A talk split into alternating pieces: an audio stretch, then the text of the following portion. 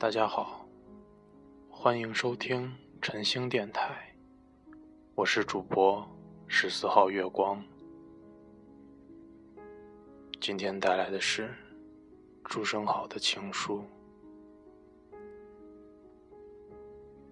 我一天一天明白你的平凡，同时却一天一天愈更深切的爱你。你如同照镜子，你不会看得见你特别好的所在，但你如走进我的心里来时，你一定能知道自己是怎样的好法。今后再不说狂话，欺骗自己了。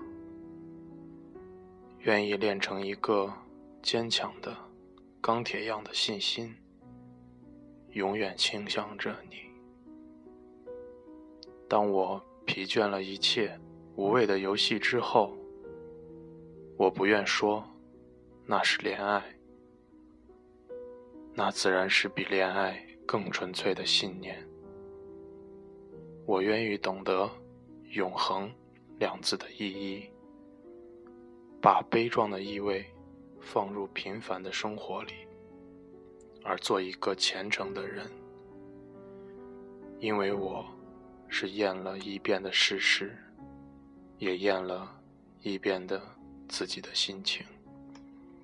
你并不伟大，但在我心里的你是伟大的。给你深深的友爱，我常常想，你是比一切弟弟更可爱的弟弟。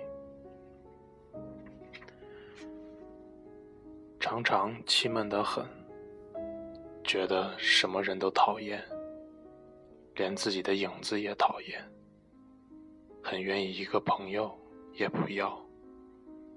不过想到你时，总是好像有点例外。如果我不认识你，我一定更不行。愿你健康，愿你快乐，一切的平安给予你。杜鹃花几时红起来？山中该热闹了呢。我没有希望，没有真能令我快乐的事物，虽也不愿意颓唐。只有一个意念，能够在可能的最近再看见你。我将永远留一个身心的微笑给你，那是一切遗忘之花，长久的凝候里等待着开放的。虽然是怎样无意义的信啊。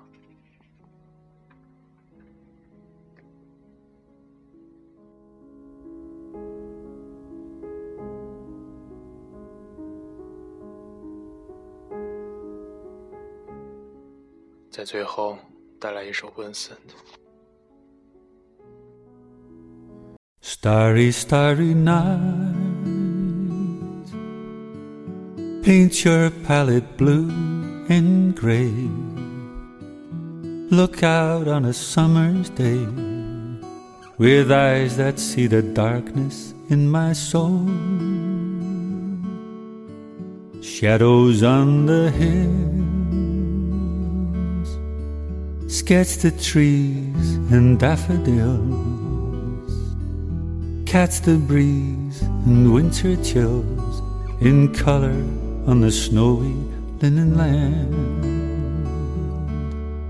Now I understand what you tried to say to me, how you suffered for your sanity and how you tried to set them free. They would not listen, they did not know how. Perhaps they listen now. Starry, starry night, flaming flowers that brightly blaze, swirling clouds of violet haze reflect in Vincent's eyes of china blue. Colors change in hue, morning fields of amber grain, weathered faces lined in pain are soothed beneath the artist's loving hand. And now I understand what you tried to say to me, how you suffered for your sanity, how you tried to set them free. They would not listen, they did not know how. Perhaps they listen now, for they could not love you, but still your love was true.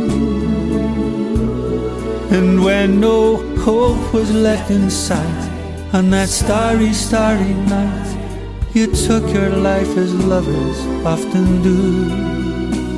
But I could have told you, Vincent, this world was never meant for one as beautiful as you. Starry, starry night, portraits hung in empty halls, frameless heads on nameless walls, with eyes that see the world and can't forget, like the strangers that you've met, ragged men in ragged clothes silver thorn of bloody rose lie crushed and broken in the virgin snow. Now I think I know what you tried to say to me, how you suffered for your sanity, how you tried to set them free. They would not listen they're not listening still. Perhaps they never will.